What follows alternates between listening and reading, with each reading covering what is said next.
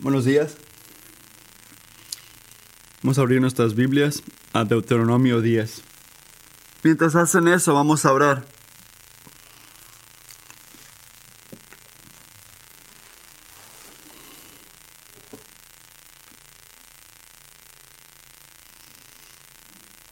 Padre, venimos a ti en primer lugar diciendo gracias en todas las maneras que tú nos has visto tan fielmente. Mi Padre, oramos esta mañana en tu palabra que tú puedas enseñar cosas grandes, increíbles, hablando de ti, de tu Hijo Jesucristo que murió por nuestros pecados. Y Padre, específicamente oro por madres con niños jóvenes, con infantes, que los puedas ayudar en este tiempo. Sé que es difícil teniendo niños, pero que puedan escucharte a través de tu palabra. Y para esos que tienen corazones tercos o corazones que no te conocen, por favor abre los ojos ciegos esta mañana. Quítale todo, todo la, la tentación de poder ignorarte para que puedan conocerte, amarte y servirte en verdad porque tú lo mereces, Señor, mereces toda alabanza, toda gloria, todo te pertenece. Oro esto, amén. Christopher Wright, un escritor, en su comentario sobre este pasaje que acabamos de leer, dice estas palabras a través uh, del texto que vamos a leer esta mañana. Es un escritor, dice esto. Deuteronomio 10, 12 al 22 es sin duda uno de los textos más ricos de la Biblia hebrea. Exaltado y poético en su lenguaje, compresivo y desafiante en su mensaje, deliberadamente trata de resumir todo el contenido teológico y ético del libro en una fraseología memorable, llena y cargada, rica y razonante de toda la predicación circundante. De hecho, no hay muchas dimensiones de la teología de antes que no se expresen directamente o que no tengan un eco indirecto en esta mini sinfonía de fe y de vida. El pasaje que está ante nosotros, el pasaje que tenemos aquí contiene la esencia de el pacto del llamado que tiene Dios hacia su gente. Miramos que se habla directamente el evangelio aquí y el corazón de nuestra obediencia también se le está hablando aquí.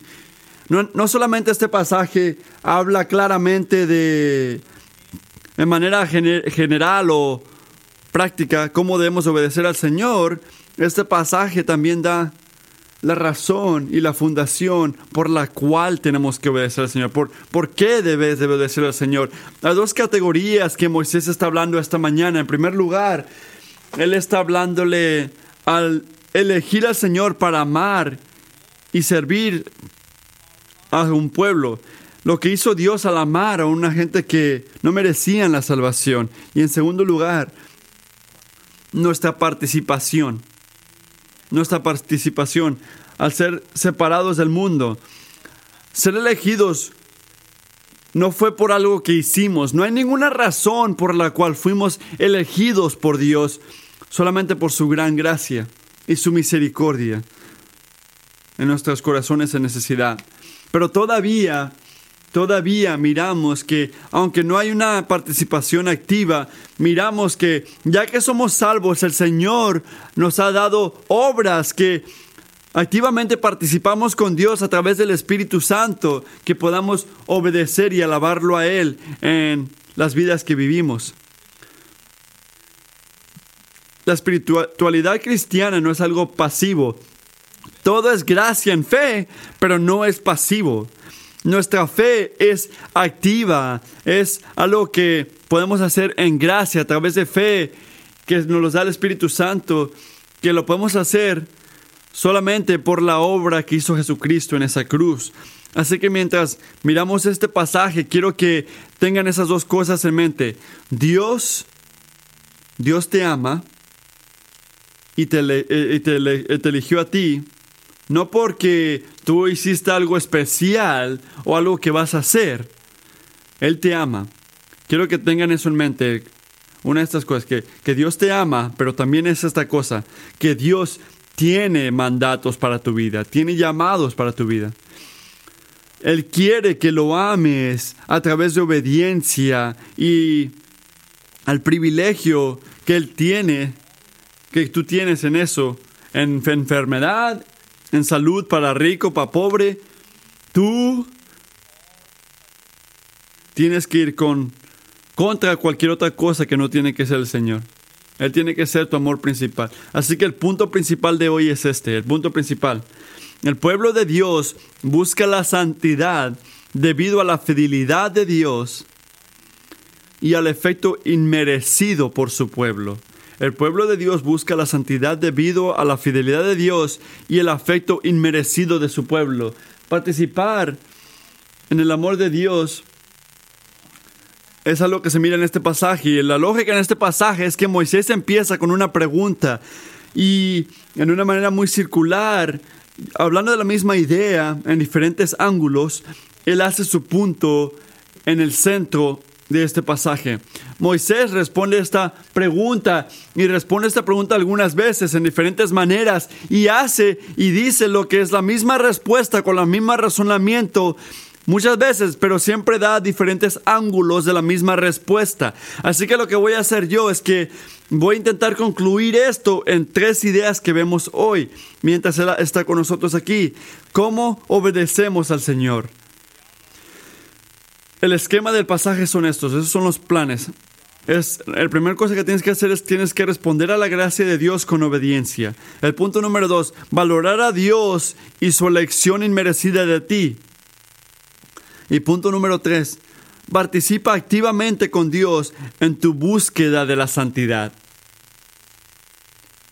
Así que el punto número uno, el punto número uno, responde a la gracia de Dios con obediencia. Hay que empezar con los primeros versículos de este grande versículo lo que vemos aquí una y otra vez, hemos escuchado, hemos visto este llamado algunas veces ya que hemos estado en Deuteronomio. Ok, lo entendemos. Necesitamos amar al Señor. Lo escuchamos una y otra vez, amar al Señor. Pero miren conmigo las primeras dos palabras aquí. Seguimos escuchando la misma buena cosa. Quiero enfocarlos en, los en las primeras dos palabras.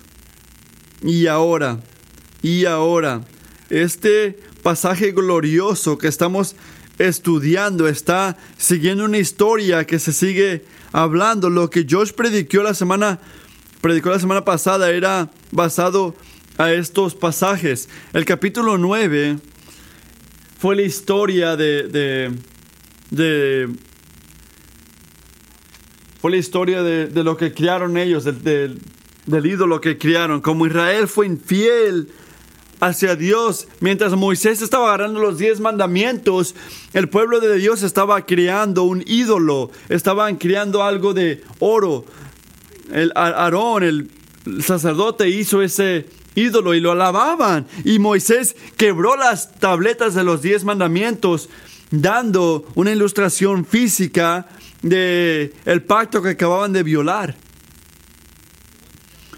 No se deshizo, el pacto no se deshizo, no se eliminó, fue violado.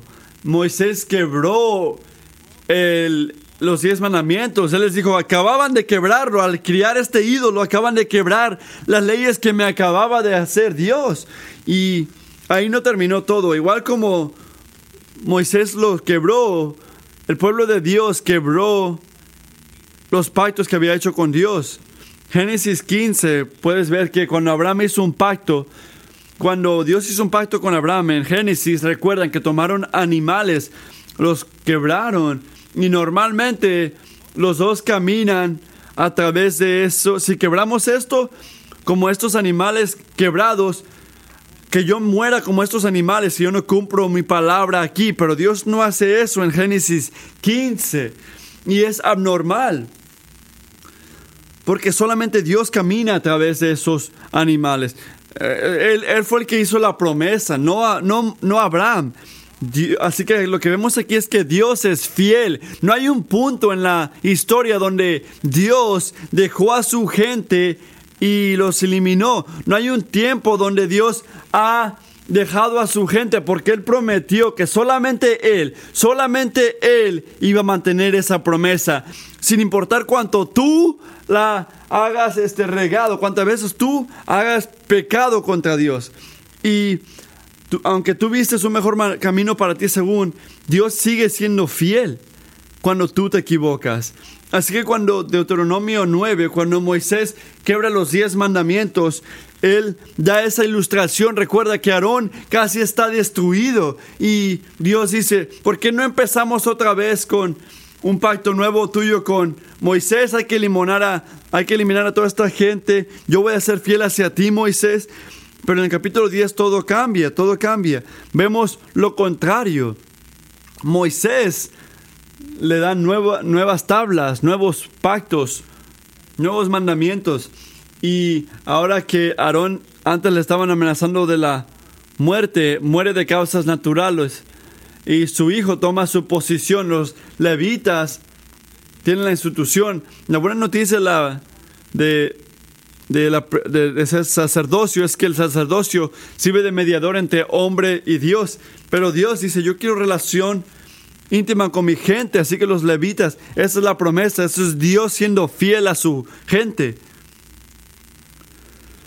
Así que el capítulo 9 eh, pone la foto del pecado. Capítulo 10 enseña la gracia de Dios, de su elección, de su pacto hacia nosotros, su pueblo, donde el pecado sigue incrementando, la gracia de Dios sigue incrementando todavía más. Esos los capítulos 9 y 10. Gracia de pecado y gracia. Así que aquí estamos, el capítulo 10, versículo 22, 12 al 22. Y ahora, y ahora, me hace pensar de Romanos este 5 y 6, donde Pablo dice, donde había el pecado, el sacrificio y la gracia que vemos en Cristo, todavía sobrepasa ese pecado. Así que el siguiente ah, versículo en Romanos 6.1 de Pablo dice, debemos de pecar entonces porque la gracia existe. Hacemos lo que queremos porque la gracia de Dios va a cubrir cualquier pecado. Hay que hacer lo que queremos entonces. ¿Debemos de continuar pecando para que recibamos más gracia? Si Dios me eligió y Cristo cubre todo mi pecado, entonces ¿importa cómo vivo? ¿A poco Dios no recibe más gloria si yo peco más porque enseña más la profundidad de la gracia de Dios? Es un ciclo vicioso de Dios haciendo su extendiendo su gracia. Deuteronomio 10, versículo 12, es esa pregunta, es la respuesta. Romanos 6.1 dice, pecamos para que la gracia existe. Y ahora aquí dice, y ahora Israel, ¿qué requieres de ti, Señor tu Dios? Sino que temas al Señor tu Dios. No dice que sigas pecando, que hagas lo que quieras. Dice aquí, ¿qué requiere de ti el Señor tu Dios? Sino que temas al Señor tu Dios que andes en todos sus caminos. ¿Ves aquí la misericordia de Dios? ¿Ves que los eligió para que ellos puedan ser santos? La gracia no es para que la abusen, es para darte el poder cristiano, para una vida enfocada para la gloria de Dios a través de ser una nueva creación por la sangre de Jesucristo. Recibimos una grande gracia en la cruz y esa gracia la recibimos para que tú puedas quedar sorprendido de Dios, que puedas ver la grandeza de Dios, para que puedas obedecer a Dios, para que puedas ver tu necesidad ante un Dios grandioso que te ama y ese amor hacia Dios se va a revelar en una vida de santidad. ¿Cuántas veces nosotros justificamos nuestros pecados? Al decir que Jesús lo pagó todo, al decir que Dios es el fiel. Tú no sabes Génesis 15, solamente Dios caminó por ese pacto, no importa cómo vivo yo mi vida, diría alguien.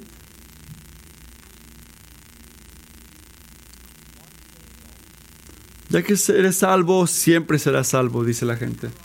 Deuteronomio 10, 12 al 14 pinta una imagen de que ser elegido por Dios se confirma, es una aseguranza a través de la perseverancia. No era solamente si oraste una vez. No, no era si confiaste en Jesús, es confías en Jesús. Estás viviendo en ese pacto tú también. Él es tu Dios y Rey hoy, no aquel día que lo aceptaste. No solamente aquel día que lo aceptaste. Un escritor que se llama Daniel escribió esto. Dice esto. La lista se compone de respuestas que involucran disposiciones fundamentales de temor, amor y expresión activas, como caminar, servir, guardar. La actitud y la acción están interrelacionadas. El miedo es primordial y el amor, compromiso del pacto, es el centro. Sin esto, las acciones son esfuerzos legalistas para ganar el favor de Dios. Sin las acciones, el miedo y el amor son inútiles y muertos. Sin las acciones, el miedo y el amor son inútiles y muertos. Aquí puedes ver que no tienes una licencia para hacer lo que tú quieres porque Cristo murió por tus pecados. Eso es falso. Eso es un malentendido del Evangelio. Pero mantén la obediencia. Aquí ves, sin las acciones, el miedo y el amor son inútiles. Señor, protégenos de estas cosas. La verdadera alabanza de un cristiano es conocer tu necesidad, tener un amor por Dios y un amor de Dios te lleva a la obediencia. No somos salvos por buenas acciones, pero somos salvados para hacer buenas acciones. Las buenas acciones no nos salvan, sino porque somos salvos debemos de hacer esas buenas acciones. Y esto es una vida que es exclusivamente de Dios. Quiero que sepan una última cosa antes de continuar. Noten la última frase que usa en el versículo 14. ¿Por qué tenemos que obedecer a Dios? Porque es por nuestro bien. Es por nuestro bien. Cuando vivimos para Dios y vivimos bajo su llamado y nos gozamos en las cosas de Dios, cuando paramos de amar a nosotros mismos y nos obsesionamos con Dios y otros, estamos funcionando como fuimos criados a funcionar. Ser separados, ser elegidos, ser santos, es como moverte de una dieta de rápida comida y una dieta de comer muchas cosas ricas imagino que hay muchas hamburguesas. Es, una manera mejor de vivir.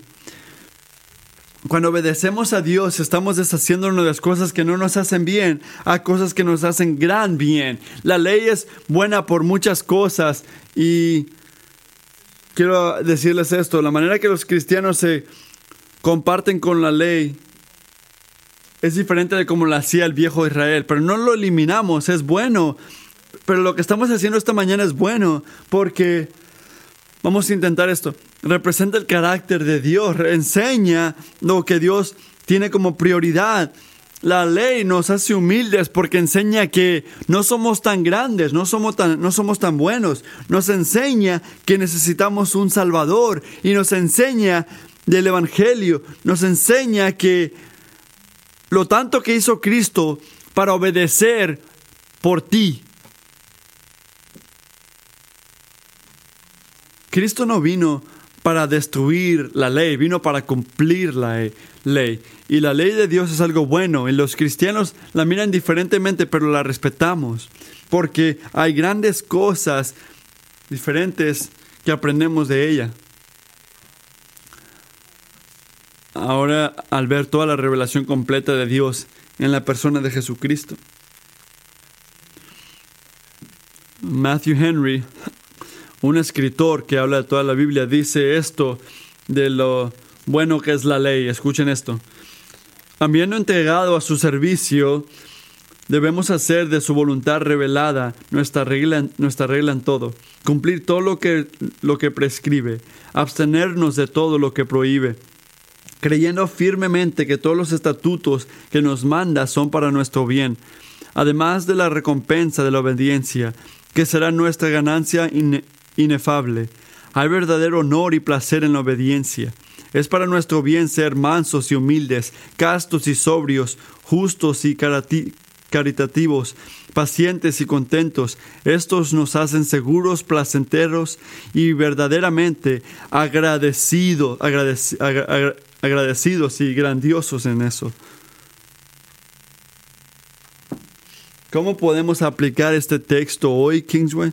Nos gozamos, nos gozamos en el reino de Dios sobre nuestras vidas y en el Evangelio de Jesucristo. Es a través de esta ventana, esta manera que Dios es grande, Dios es bueno. Y eso nos llama a una cosa, a un temor de Dios. No nada más un odio hacia nuestro Creador. La gracia y misericordia de Dios nos llevan a someternos, no a dejarnos reinar. Solamente porque la gracia de Dios es grande, no significa que podemos hacer lo que queremos hacer. No significa que nos ofendemos cuando Dios dice que no debes de ir aquí o debes de hacer esto. La gracia de Dios nos motiva, nos llama, nos fortalece, nos da sabiduría para que podamos ser verdaderamente grandes en Él, porque Cristo fue grande por nosotros. La gracia nos llama a alabar por nuestro bien, para la gloria de Dios y para nuestros vecinos. Pero quiero que entendamos esto, la obediencia no es el único enfoque. Déjame decirlo otra vez, está ahí, importa, claro que sí importa. Ahí está, importa. La obediencia está ahí, pero no es el enfoque principal, es la respuesta a una recompensa que ganamos. Lo que tenemos en Cristo, ese es el dinero, ese es el enfoque. Obedecemos porque ya tenemos en Cristo a Dios. Corremos a la santidad porque hemos recibido vida eterna y en lugar de nuestro pecado que nos causó a parar condenados contra Dios. Respondemos a la gracia de Dios porque Él es merecedor de nuestra obediencia y porque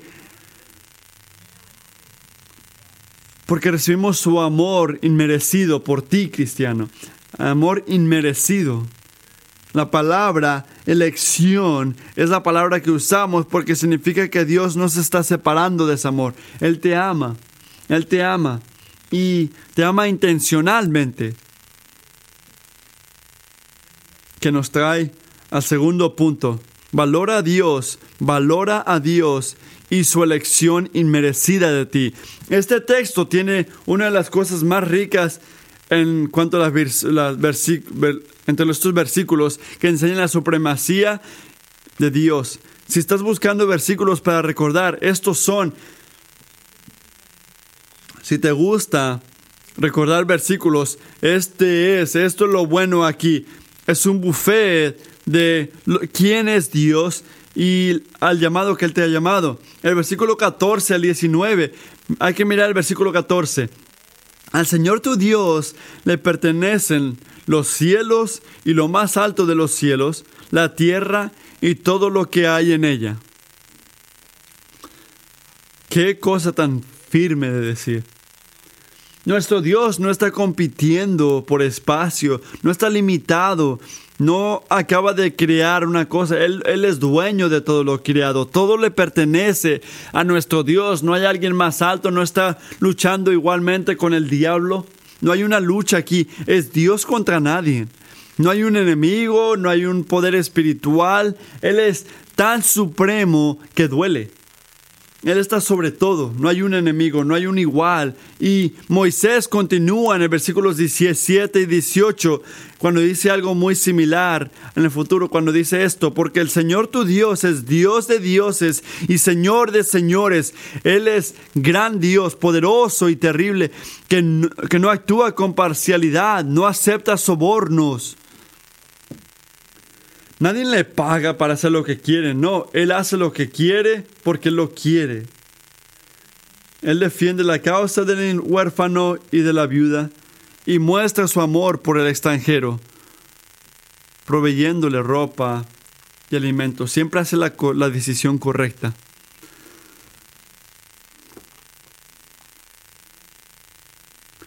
Él, él le da justicia al huérfano y muestra su amor al extranjero, proveyéndole ropa y alimentos. Nuestro Dios es supremo en cada faceta. No hay ningún ídolo que puedes crear. No hay un poder que puedes seguir, no hay un dinero que puedes recibir, ni- ninguna infidelidad que puedes buscar, ningún este, graduar, ni graduarte de cualquier universidad puede llenarte como te llena Dios. Pero eso es el principio de la buena noticia, porque este pasaje está lleno, lleno, como nos dijo Bruce. No solamente es un Dios todopoderoso, es un Dios que está cerca de ti y le importas. Y vemos este Dios cerca a ti a través de su amor por ti. Miren conmigo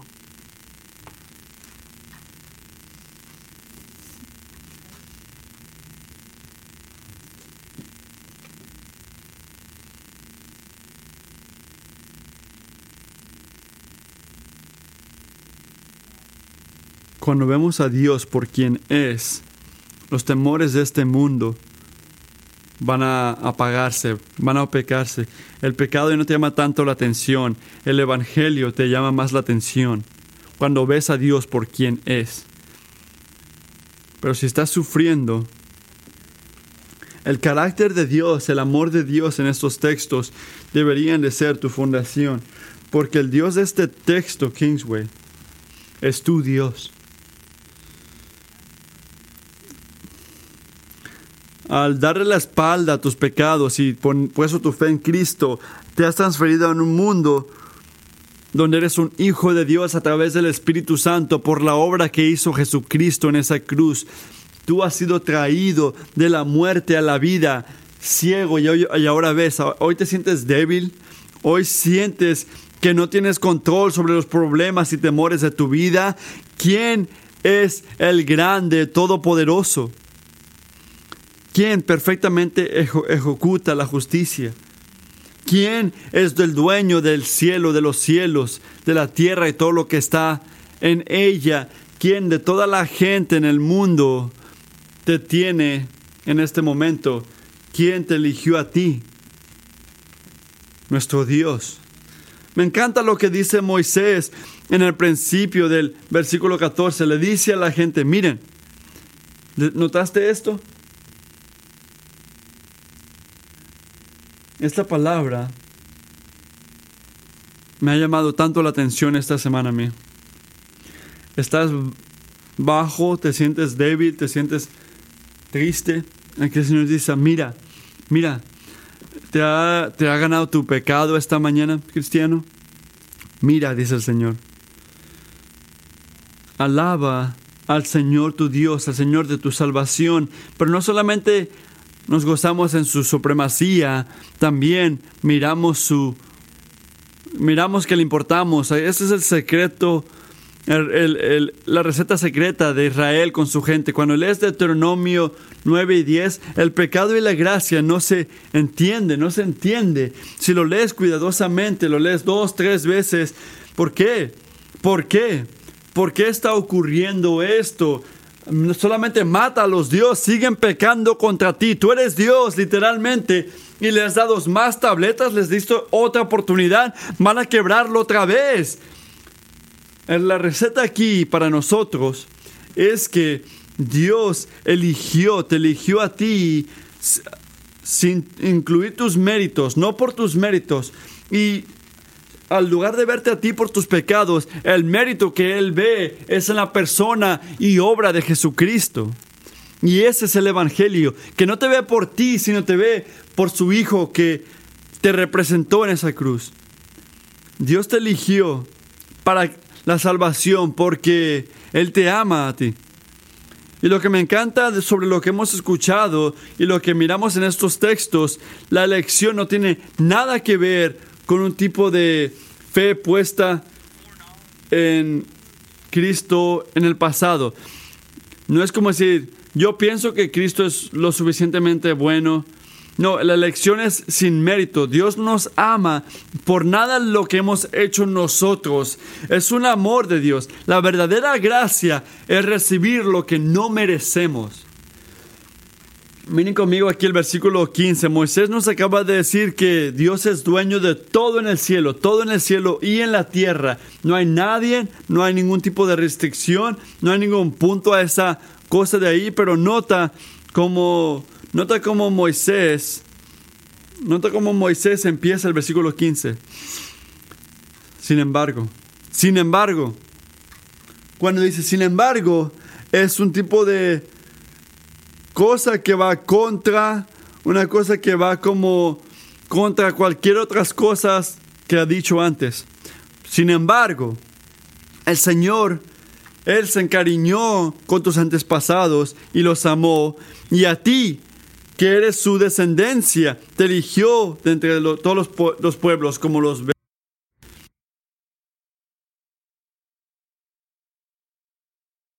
Hemos leído de ellos, son firmes. Abraham, Isaac, Jacob los amó y eligió a sus hijos.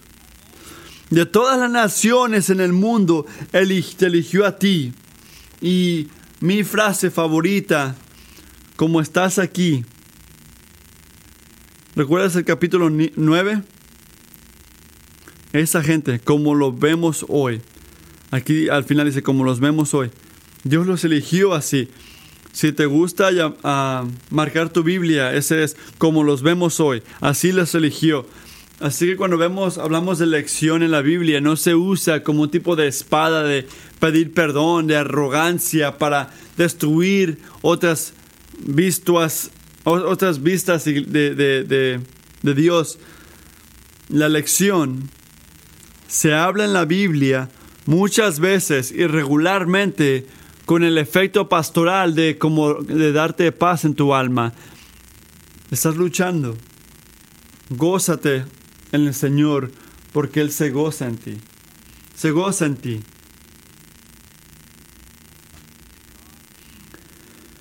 Dios nos eligió y esto nos da una aseguranza y un lugar eh, bueno para estar y un amor que nos da el poder para honrarlo. Por eso yo separo cada parte de mi casa para Dios, porque el Dios de los dioses, el Señor de señores, ese Dios me ama a mí y viene a mi casa. ¿Por qué no la tendría en orden? ¿Por qué no la amaría? ¿Por qué no le daría todo? ¿Por qué Él me dio a mí todo? Él tenía todo. No había necesidad para que Él haga eso por, mí, pero lo hizo. Y te vio a ti y dijo, le voy a enviar a mi hijo para morir y reemplazar, para que podamos estar donde empecé en Génesis 1 y 2, para que yo pueda estar con mi creación, para que yo pueda estar con ellos en comunidad y que puedas disfrutarme para siempre. Qué buena cosa es esto.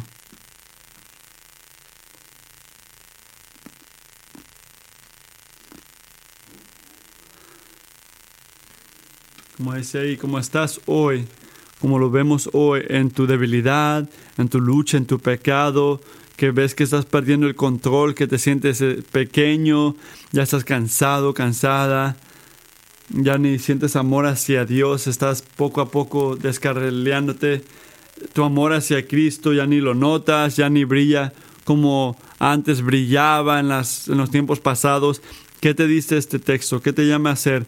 Te dice que mira a tu Dios, mira a tu Dios, pon a tu amor, a tu cuerpo débil al río donde Dios habla. Él habla a través de Cristo Jesús en su palabra. Solamente ponte en el camino de la gracia. Tus brazos están pesados, tu corazón está pesado. Tírate a la cruz y deja que Dios obre, porque solamente ahí, ahí Llegas a la primera parte de poder obedecer a Dios y temerlo a Dios y amarlo a Dios. Solamente comienza con la gracia. La gracia te da el poder y te ayuda. Y el amor de Dios, cuando tienes nada más, cuando ah, quieres un amor o perdiste el amor o no sabes lo que es el amor, lo encontramos en el amor de Dios por nosotros. Si en verdad entendiéramos lo que es elección, estuviéramos tan contentos como el pueblo de Dios.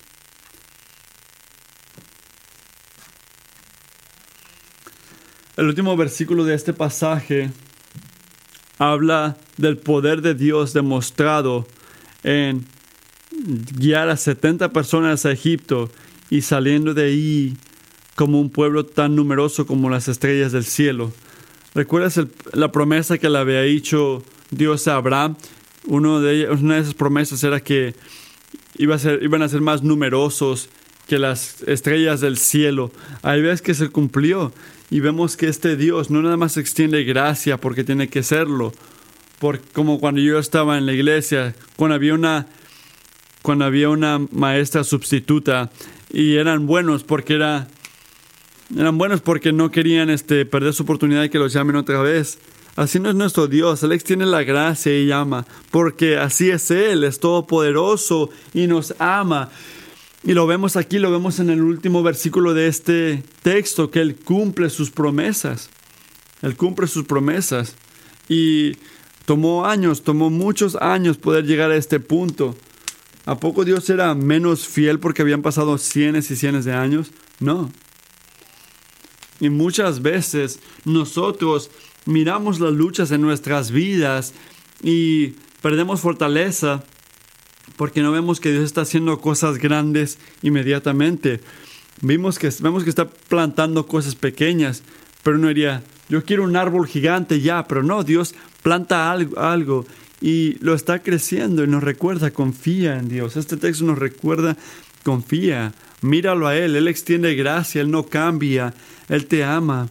Así que cuando te pegue una ola esta semana, cuando te destruya algo, recuérdate a ti mismo que Dios te ama, Él es fiel, Él está obrando, Él está plantando ah, árboles, pero toma tiempo. Plantar un árbol no es el siguiente día que lo ves, Él es fiel. Que nos trae al punto de que no importa la semana que hayas tenido, la semana, el mes, este, los años que has tenido por un cristiano, para el cristiano, estamos mejor de lo que merecemos porque Dios nos ama a nosotros. Estamos mejor. Es difícil decirlo a veces, pero Dios nos ama.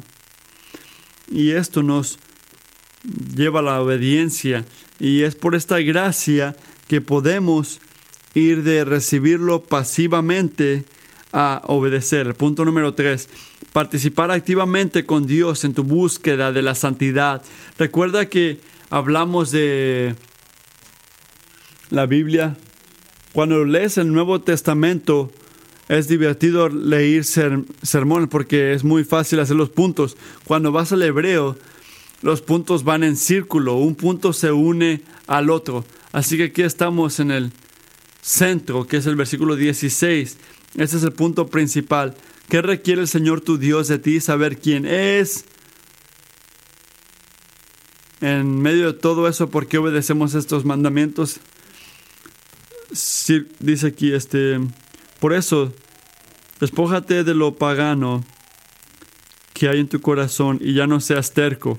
Moisés, con claridad pastoral, nos ha enseñado que nuestro elección no tiene nada que ver con nosotros y aquí nos enseña que la vida cristiana incluye nuestro caminar activo con Dios en el eliminar lo mundano de nosotros mismos y ser más como Dios día tras día.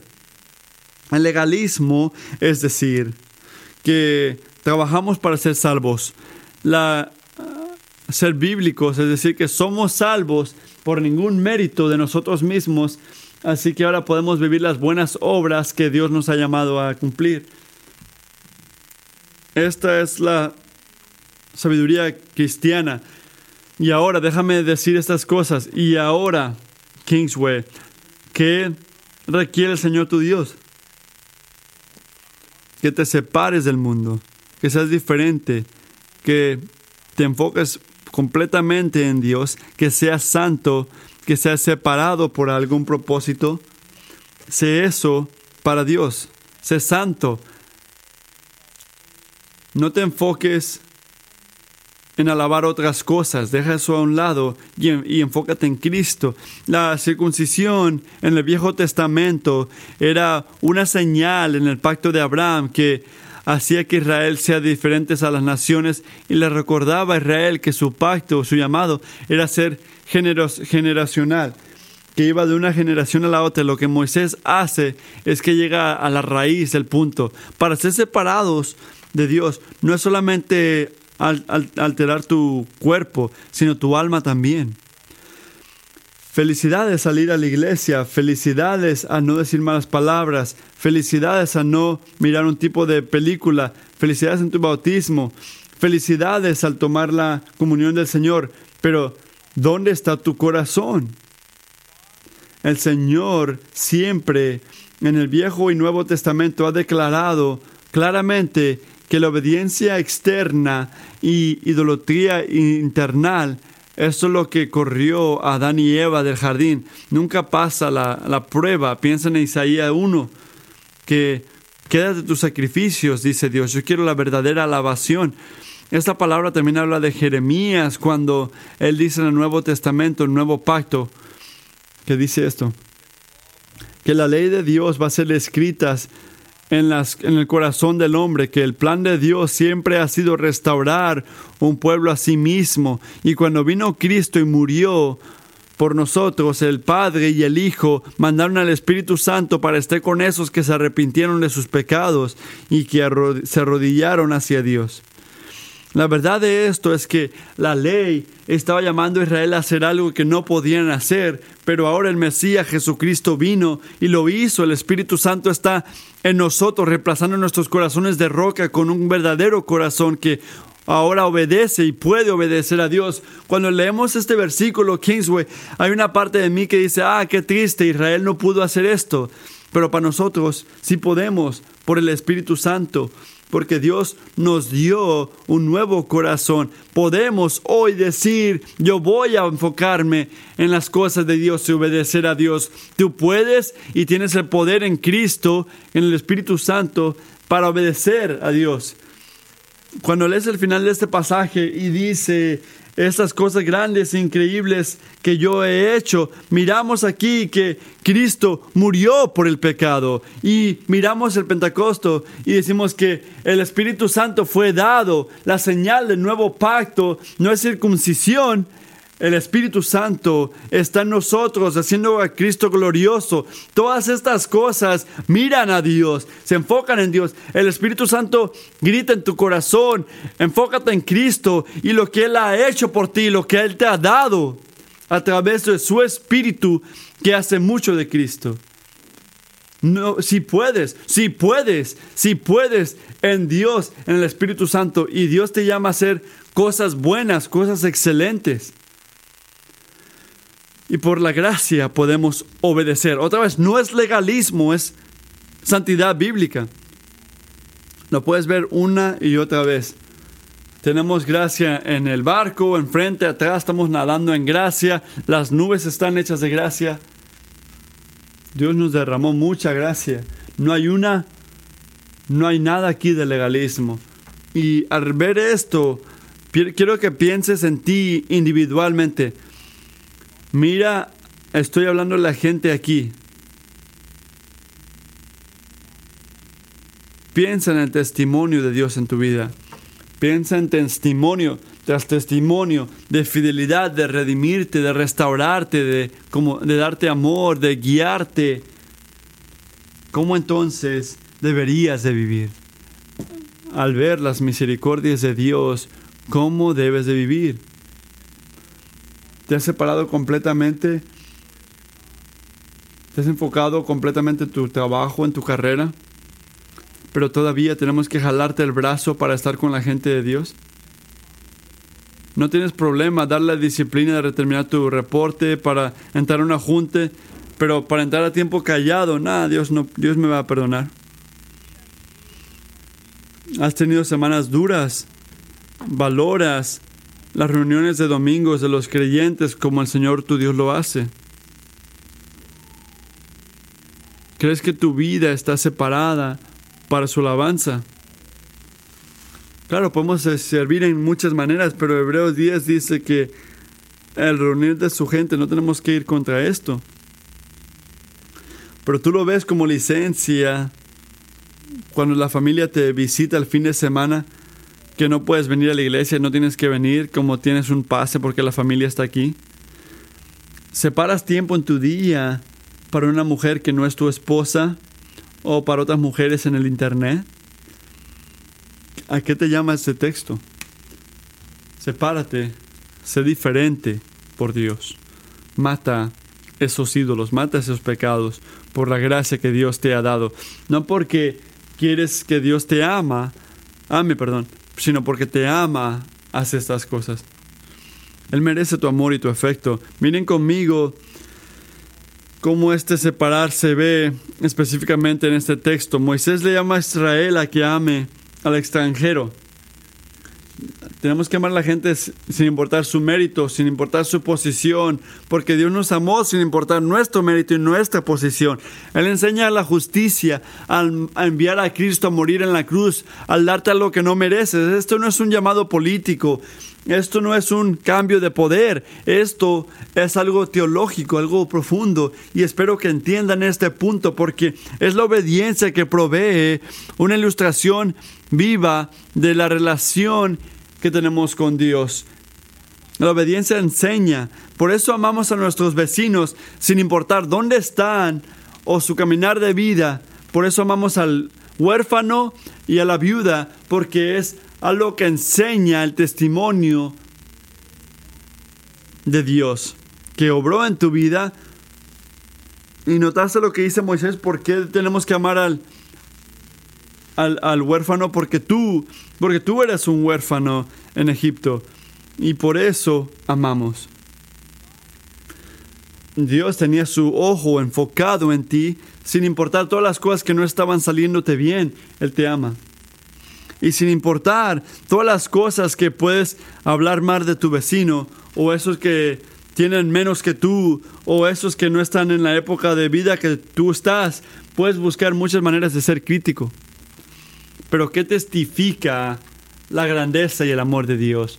¿Cómo actúa un cristiano en estas situaciones? Son captivados ante el Dios que tienen ellos. Nuestra obediencia enseña al gran Dios que servimos. Y quiero que miremos el versículo 20 al 22, que enseñan como la conclusión de este texto. Quiero que nos enfoquemos en unas cosas antes de cerrar aquí. De todas esas cosas que se ven muy familiares. Quiero que miren que Él llama a Israel a que se aferren a Él. A mí me encanta esto. Agárrense al Señor. Moisés llama a Israel a que se agarren llama a Israel que se agarren a Dios, que no se cansen y que confíen a su Dios. Quiero decirle a esos que están en un lugar donde sienten que se quieren dar por vencidos esta mañana. Mira al Señor. Mira lo que Él ha hecho en Cristo. No tomes a la gracia como una licencia para poder desobedecer. Sepárate, sé distinto y no te canses de obedecer. No te canses al seguir la santidad. La perseverancia, aunque cuando se ponga dura la cosa, Agárrate a Dios, porque Dios te ama a ti. En 2018, en julio, Christy y yo no teníamos un hijo, pero habíamos perdido a un hijo. Y yo fui a la oficina la siguiente semana y tenía un profesor que me dijo, me tomó y me, puso su mano en mi brazo y dijo una de las cosas más bonitas que he escuchado pone su mano en mi hombro y dice, joven, perdón por tu pérdida, persevera en la fe, porque Dios te ama. El amor de Dios está en toda la parte de la vida, en nuestra obediencia, en nuestro sufrimiento, porque Dios es increíble y ha sido tan grande. Estamos arruinados ante la gracia, pero ahora tenemos todo de Dios por toda la vida en Cristo Jesús. Así que persevera en la fe. Agárrate al Señor tu Dios. Valora a Dios. Porque Él te amó tanto que envió a su Hijo para que muera por ti. Para que tú puedas ser su posición tesorada.